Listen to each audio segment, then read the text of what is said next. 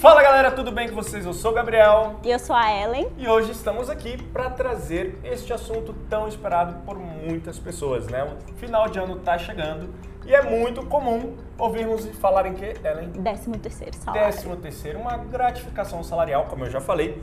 Inclusive, eu vou repetir aqui os números da lei, tá? A lei 4.090 de 1962, tá na descrição do vídeo o link, tá? É, a Lei 4.749 de 1965 trouxe algumas atualizações e logo em seguida, no mesmo ano, o Decreto 57.155, né, onde ele traz aí também falando sobre a questão do pagamento de duas parcelas e tudo mais. Mas vamos lá. Ellen, é, como é que funciona a parte contábil desse 13º salário? Quais são as preocupações e os cuidados que o empregador tem que ter ao efetuar esse pagamento ou provisionamento né, desse 13º, 13º salário para o empregado? Então, Gabriel, a base de cálculo para o 13º, ele depende dos meses que o funcionário trabalhou naquele ano. Ele é baseado nos meses que o funcionário trabalhou, né? Registrado CLT com o mínimo de 15 dias. Uh, o cuidado que o empregador tem que ter é em pagar o 13º. Ele está previsto em lei, então deve ser pago o 13º tá? E nunca exceder a data de vencimento, a data de pagamento da primeira parcela, que é dia 30 do 11.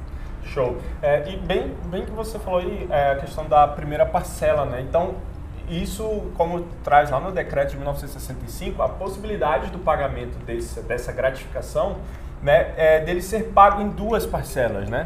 Essa primeira parcela tem uma data específica, limite de pagamento, ou eu posso, por exemplo, pagar em fevereiro, posso pagar em junho, qualquer outro mês?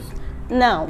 Prim... O vencimento da primeira parcela é dia 30 do 11 tá? Mas aí depende do empregador, se ele quer pagar isso na data de no mês de aniversário do funcionário, se ele quer pagar as duas parcelas no, antes do dia 30, é sempre a data de vencimento dia 30 do 11. Não Legal. pode exceder a primeira parcela do dia 30 do 11. Não muda, não muda. Mas aí também entra uma questão de acordo, né, entre acho que o entre o, o empregador, o empregador, o empregador e o empregado. É, legal.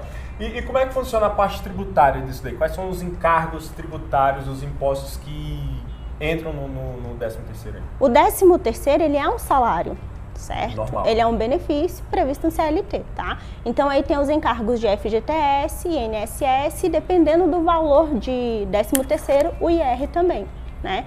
O INSS e o IR é retido do salário do funcionário, tá? E o FGTS é pago pelo empregador. Pago pelo empregador, né? E, e assim, é muito comum, é, principalmente no, nos dias atuais, né, onde é, tem se crescido muito aquela questão de terceirização, né? Contratar via empresa, via PJ. Então é muito comum hoje em dia a gente ouvir o conceito de que o 13 terceiro, na real, ele nem é um salário, né? Ele é mais assim uma poupança forçada que o governo faz. Né? Qual que é a real disso daí? O que, que acontece? É, o 13 terceiro, ele, tá, ele é um benefício tá? Previsto, Previsto em lei, né, em lei, exatamente. Só que o governo força o empregador a fazer uma poupança para o empregado e pagar isso no final do mês. Ele não é uma gratificação que a empresa está dando ao funcionário. Ele é um benefício, certo? O legislador, numa boa intenção de forçar o, empre... o, o empregado, empregado a ter uma poupança, ele criou uma lei onde o empregador é forçado a fazer essa poupança pelo empregado. empregado.